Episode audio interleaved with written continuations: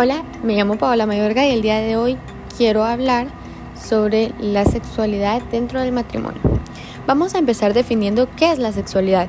La sexualidad es un conjunto de características físicas y psicológicas propias de cada sexo, o también lo podemos definir como el conjunto de actividades y comportamientos relacionados con el placer sexual. Bueno, les voy a decir qué es lo que dice la Biblia o la respuesta de la Biblia ante la sexualidad dentro del matrimonio. Bueno, las escrituras indican que el placer sexual es un regalo que Dios otorga a las parejas casadas. Enseñan que el mismo creó dos géneros, macho y hembra, mujer y hombre, y que todo cuando había creado llegó a ser bueno a su vista. Lo dice en Génesis 1, 27, 31. Cuando unió el matrimonio a la primera pareja, les dijo que tendrían que llegar a ser una sola carne. Esto lo dice en Génesis 2.24. Eso significa que todo dentro del matrimonio se podía disfrutar de una intimidad sexual y que estaría unido por un fuerte vínculo emocional. La Biblia describe así el placer que el matrimonio concede a los esposos.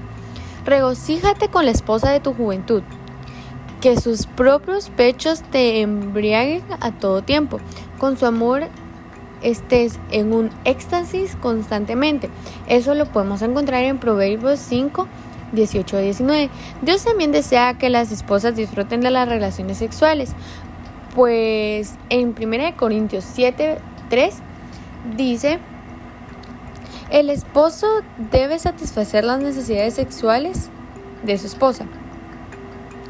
Y pues, en fin, en conclusión podemos dar a entender que la sexualidad es un regalo para los casados. Dios ha dejado claro que todas las parejas casadas pueden tener relaciones sexuales. La Biblia dice que el matrimonio sea honorable entre todos y el hecho conyugal sea sin contaminación porque Dios juzgará a, las a los fornicadores y a los adulterios. En Hebreos 13:4 lo podemos encontrar. Por lo tanto, los esposos deben ser fieles el uno al otro y fortalecer su sentido de compromiso. Para disfrutar a plenitud del matrimonio, lo más importante no es satisfacer los deseos propios, sino que el cónyuge, ya lo dice la Biblia, hay más felicidad en dar que recibir en Hechos 20:35. Espero que les haya servido y gracias.